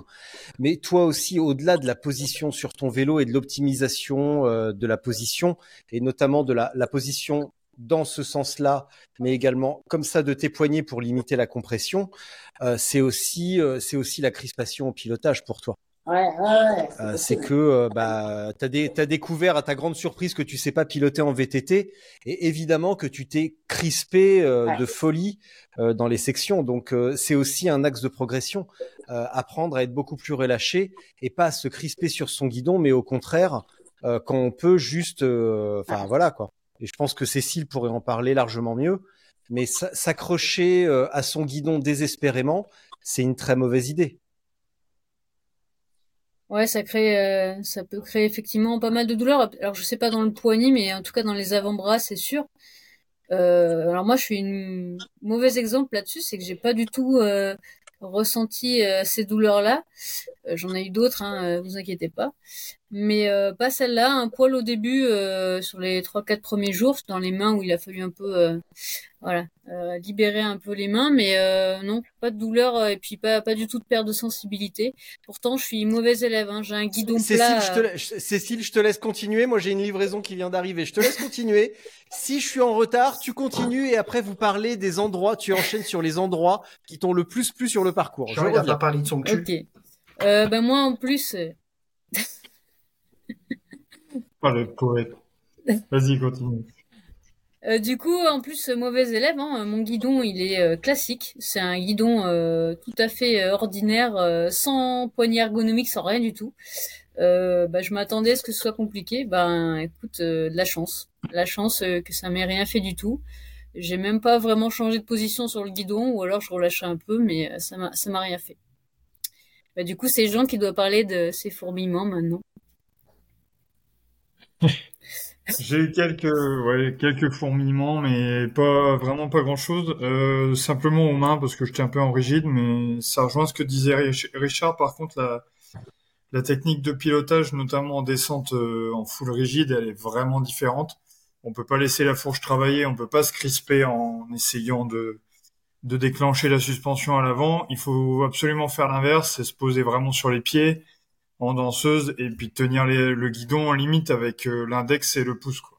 Ça, c'était ma technique pour les, les descentes un peu cassantes. C'est qu'au final, j'avais plus d'appui sur la paume de la main. Alors c'est un peu contre-intuitif parce qu'on laisse le vélo euh, travailler un peu pour nous. Euh, mais en fait, on, lâche, on lâche jamais le guidon. Il n'y a pas de risque de chute. Mais je pense que ça m'a, c'est ce qui m'a permis de de me sauver sur euh, sur ce tracé-là. Et la deuxième chose, c'est que je roule très très bas en pression. Alors, je suis à l'inverse de toi, Cécile, je mets pas 2 barres 5 dans mes pneus. Euh, là, j'étais euh, donc je fais un peu plus de 75 kilos et j'étais avec des pneus de 55. Et pour vous donner un ordre d'idée, j'étais à 1 bar 5 à l'arrière et 1 bar à l'avant. Donc c'est très très faible. Donc l'ennemi de ce truc-là, c'est qu'il faut pas taper et, et déchirer les pneus. Euh, mais bon, en tubeless, on y arrive sans trop de problèmes. Euh, disons qu'on peut taper la jante jusqu'à un certain jusqu'à un certain niveau et après on commence à mocher les pneus, mais ça c'est ça se fait.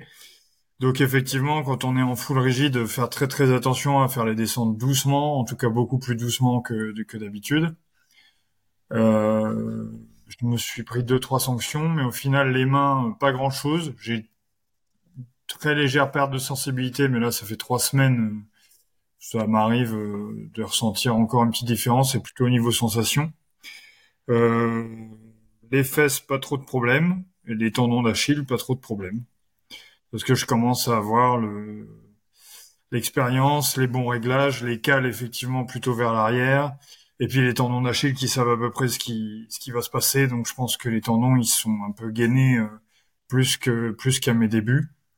Et la charge, euh, la charge, pas d'entraînement, mais la charge, euh, le volume de, de, sel d'un coup, euh, faire des sorties de 15 heures ou de 20 heures avant s'attaquer à ce genre d'épreuve, c'est quand même aussi pas mal pour le, pour le châssis, pour le squelette, pour les tendons, parce que c'est quelque chose dont le corps ne se, n'est pas du tout préparé quand on se lance pour 10, 15 jours. Euh, en général, on tient. Enfin, je pense que Fred pourra confirmer avec l'expérience sur les épreuves, mais en général, la casse, elle arrive à au troisième, quatrième jour, euh, ou avec la déshydratation et la charge de d'effort, les ligaments et les tendons, ils dégagent parce qu'ils ils sont pas du tout, euh, ils sont pas du tout habitués, quoi.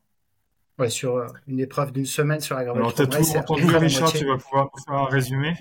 Et euh, pareil, après Non, non, semaine. j'avais enlevé mon casque. Pareil. En plus, euh, Pour, pour en les, plus, les c'était problèmes pas, c'était pas une livraison. En plus, c'était pour donner des. euh, c'est témoin Ouais, de Jéhovah. vas-y. Pour, euh, pour, les, pour, les, euh, pour les problèmes d'articulation, Presque. euh, pour les problèmes d'articulation, euh, alors on peut ne pas, euh, ne pas, ne pas le croire ou pas, mais euh, faire des cures de, de collagène, euh, même toute l'année, et franchement, ça améliore euh, grandement les, les problèmes articulaires. Euh, moi, ça fait un an que je j'ai pas délaissé le vélo, mais j'en fais un petit peu moins. Et je fais un sport qui sollicite un petit peu plus les articulations et les muscles. Et je, je fais des cures de, de collagène.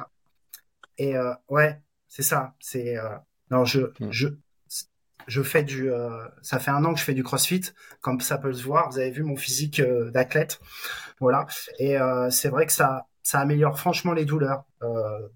Même quand je faisais du vélo, j'avais toujours, après des longues distances, des problèmes de- d'articulation, de, genoux, de douleurs. Tous les soirs, lors d'une épreuve longue, fallait que je me masse un petit peu. Et depuis je fais du- ces cures de collagène, j'en prends tout le temps en fait. Euh, j'ai plus de problèmes d'articulation, alors que euh, le CrossFit sollicite, quand même pas mal les articulations, même si justement le renforcement fait que euh, bah, tes tendons sont mieux soutenus, mieux maintenus et tu, tu as moins de problèmes d'articulation. Voilà. C'est un très très très bon sport le CrossFit, très complémentaire du vélo. Voilà, petit aparté. Mais je continue à faire du vélo, hein, rassurez-vous. hein.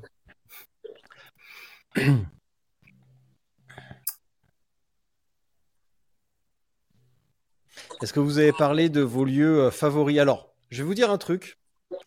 J'ai encore 6 minutes à vous consacrer parce qu'à 18h, j'enchaîne avec Florian Moreau, qui vient de faire euh, sixième de la TCR. Donc, Cécile, euh, Marie, ton endroit, tes, lieux phares pendant la Citoupique. Ah, le plomb du Cantal, en numéro un. Au coucher du soleil, c'était extraordinaire. Euh, la traversée de l'Aubrac, que moi j'ai fait sous le soleil, c'était magnifique aussi. Euh, et puis après, bah, la, le, le final, hein, dès qu'on, à partir du moment où on traverse euh, enfin, la Drôme euh, jusqu'aux Hautes-Alpes, euh, ouais, c'est top aussi, quoi. L'Ardèche, je l'ai fait un peu sous la pluie, c'était moyen. Cécile?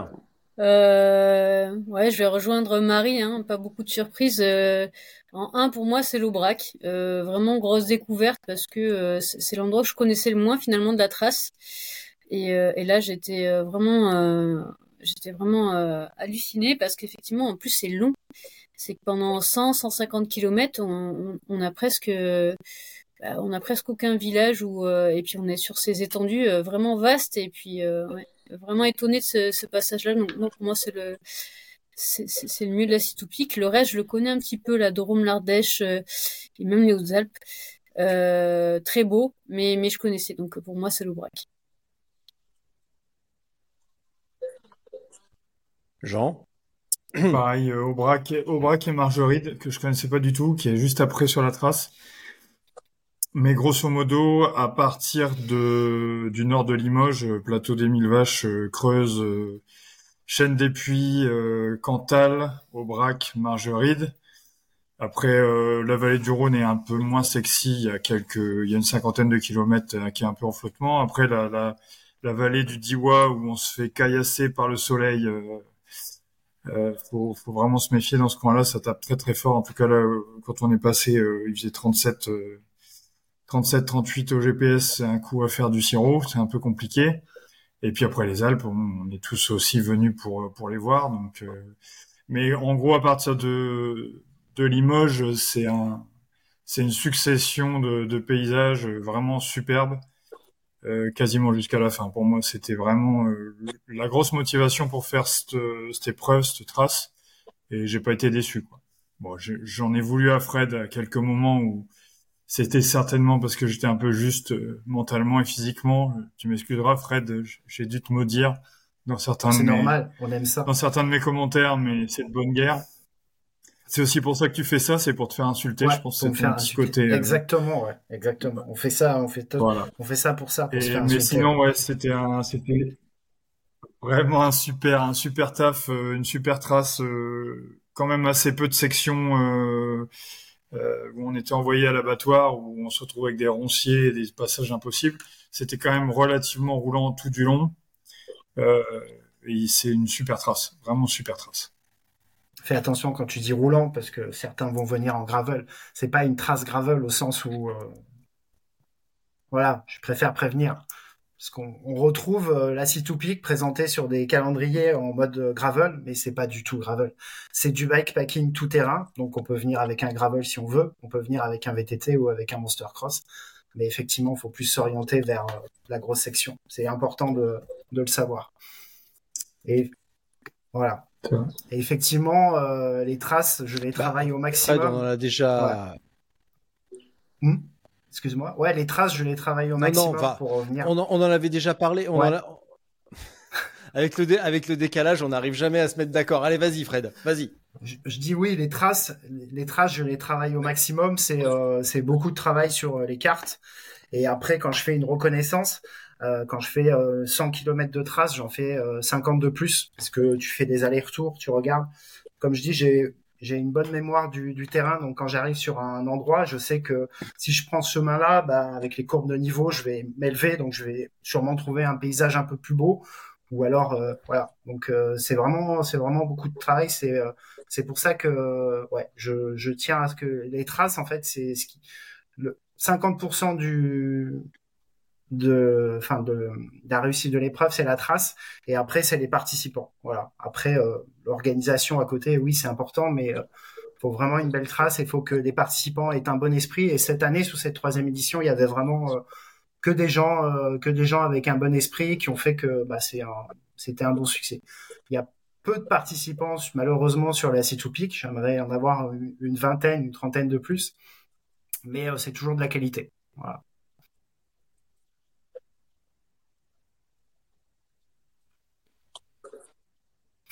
Putain, il a plombé l'ambiance pour la quatrième fois de l'après-midi. j'avais des blagues si vous voulez Euh, bah non, mais bon, euh, bah non, mais bon, n'empêche que c'est, enfin, il y a, il y a plein de trucs à dire sur ce que tu viens de, dénoncer, mais euh, il y a la passion, euh, que bah tu t'investis comme tu l'as dit depuis 2018 pour la, pour la- sur la gravel Tro Brest, puis la C2 Peak, puis les gravel Tro, les, les gravel Tro GTB Series, je ne sais plus le nom ouais, précisément ouais, ouais, ouais. que voilà les GTB Series. Euh, en septembre, il y a un autre truc en Bretagne, euh, un 700 km, je crois de mémoire. J'ai appris En- que le oc- docteur Macken en euh, octobre, allait y aller. ouais, en octobre, euh, je, je, Euh, je rechignais un Ouais, peu à, oui, à fin, faire de la route. fin septembre, ouais, fin septembre. Ouais, je rechignais à venir sur la route, mais il y a Mm. des routes tellement Bah, magnifiques. surtout, en Bretagne. Ouais, il y a des routes tellement magnifiques en, en Bretagne que voilà, je, je propose une épreuve de, de route. Donc c'est toujours du bikepacking puisque le bikepacking n'est pas lié au gravel. Ça, je sais que vous le savez, mais les gens qui t'écoutent des fois, euh, voilà, gravel égale pas bikepacking. On peut faire du bikepacking avec un vélo tout terrain, avec un gravel, avec un vélo pliant. Voilà. Donc c'est une épreuve de route euh, bikepacking où tu vas tracer toi-même, euh, comme on peut en voir un peu partout, comme la TCR, comme comme la Desertus Bicus. C'est toi qui qui trace qui trace ton parcours entre les différents points, entre les différentes CP. Voilà. Et j'ai encore une autre épreuve euh, en tête. euh, deux Pyrénéens qui ont participé à la C2P qui m'ont un peu enjaillé. Euh, à voir comment on peut caser ça dans dans ma vie euh, dans ma vie professionnelle puisque c'est pas euh, Herménique, c'est pas mon activité professionnelle, c'est bah, vraiment à côté et ma vie personnelle. euh, mais j'aimerais beaucoup euh, que cette épreuve voit le jour. Ça serait un condensé euh, du, du meilleur de de la C2Peak en fait, mais sur une autre région. Voilà, ça, j'en dis pas plus. Et, euh, et voilà. Ah, il est 18h chez Cécile. La, la trace passera euh, Bien. vraisemblablement en Euh, Europe provençale l'année moi, je vais. prochaine. de- T'as vu comme je fais de la pub pour l'année prochaine? Où ça? En Drôme provençal. Ça clair. risque de changer mais la de fin toute du façon, parcours. euh, je, tiens, Je on est à travaille une chaque heure et demie année. d'épisode. Je le travaille chaque année. Maintenant, je peux le dire, ça mais sera en... encore plus beau. Jean sera obligé de revenir parce que Sam sera là aussi. non, Sam, il viendra pas. Il veut pas, il a peur. On lui met la pression comme ça. Il attend son invitation. Eh ben, euh, je, on doit se voir en septembre pour Bien. discuter de choses et d'autres. Et euh, il est cordialement invité. Il sera cordialement invité. Voilà. L'année prochaine, vous viendrez en masse sur la C2Peak. Et, et, et Richard est je vais cordialement devoir, je vais invité devoir sur vous la abandonner. Alors, je vais terminer par. Ouais, c'est ça mon cul. ouais. Alors là, je vais dire, le jour où tu vas me voir faire la gravel trop braise. Mais non, mais pas pour la faire, pour venir faire l'animation avec ta, tes petites bandes son là. Ça serait magnifique. Avec ça? Qu'est-ce qui Attends. Ah. non, je peux. ah.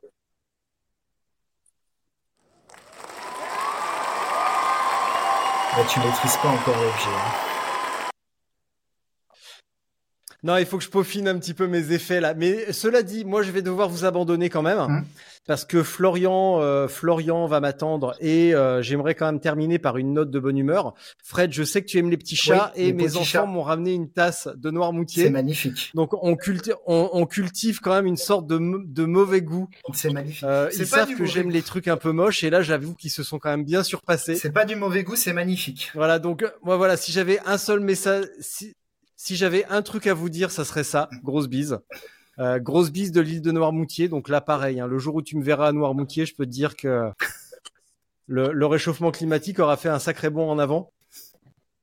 Mais par contre, euh, si tu fais une, euh, une épreuve dans la Creuse ou dans le Limousin, euh, tu peux déjà me compter parmi les participants parce que ce sont probablement mes endroits favoris Les, en France. l'épreuve euh, pour l'année euh, prochaine ou voilà. dans- Euh...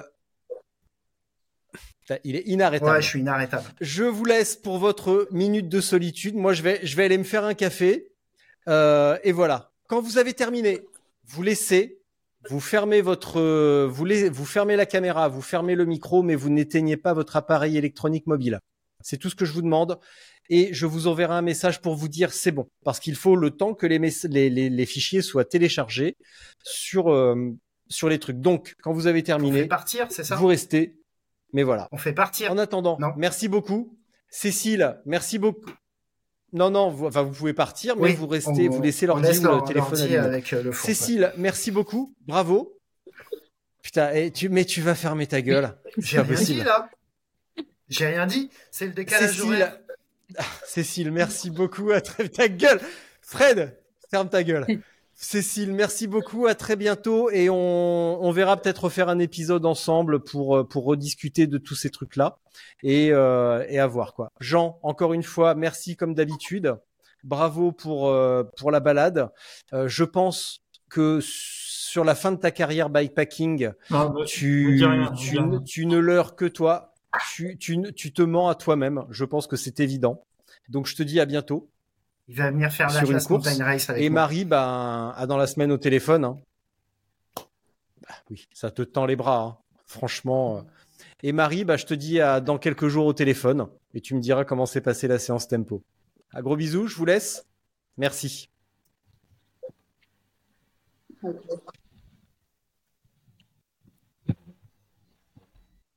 Bon, Fred, c'est toi qui commence ou on, on lui pourrit sa minute de, de solitude? Comment ça se passe?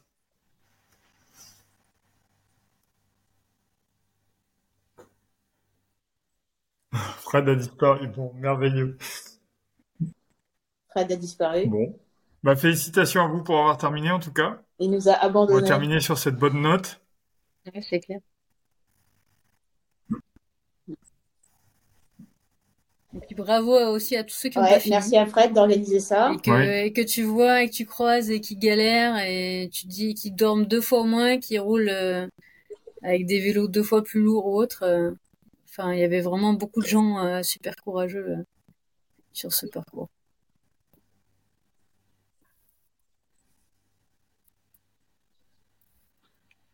Ouais, et puis des belles rencontres. Bon, bon courage à tout le monde. Merci, toi aussi. Et, et bonne, euh, bonne récup. Ouais, c'est clair. Ouais. Bah, revoilà Richard. Et on a, plaisir de se recroiser. Ah ouais, non. on a- Non, mais je on me suis fait un café Fred. en vous- On a perdu Fred, il a dû raccrocher, donc je sais pas si ton épisode va fonctionner. Non, mais je me suis fait, un- je, me, je suis allé me faire un café et je vous ai écouté. euh, ah bah c'était bien, hein. Ah bah puis bravo, hein. On en a marre de ton, Ah, bah, marre de exercice Ah, puis, euh, euh, de, de la minute de Ah puis on solitude. fait. là. Ah, mais arrête, vous adorez ça, Ah, bande de la cons, vous solitude, adorez ça parce que c'est le meilleur 15 moment des épisodes. On n'en veut plus de solitude. C'est fini, la solitude, c'est plus à la mode. Eh ben alors voilà, écoute, écoute le conseil de Marie, on fait que des belles rencontres et voilà. Donc euh, Herminig euh, bientôt euh, créateur de rencontres charnelles autour d'une sacoche et euh, voilà, tu te sens, tu te sens, tu te sens seul sur ton vélo, euh, voilà. Ouais, suis-toi la bouche, ouais. faire- Suis-toi la bouche au lieu de s'amuser. Ah ouais bah eh, eh, franchement dans ma situation, une rencontre sacoche, c'est exactement ce que j'ai besoin. C'est exactement, de- c'est exactement ce qu'il me faut. Je vous laisse. Florian m'appelle. Euh, Florian Matan, donc merci encore et à très très bientôt tous. Cécile, Merci bon séjour dans la Drôme. Marie et euh, Jean, à très bientôt. Merci beaucoup. Restez allumés, hein. je coupe l'enregistrement. Ça Ça roule. marche.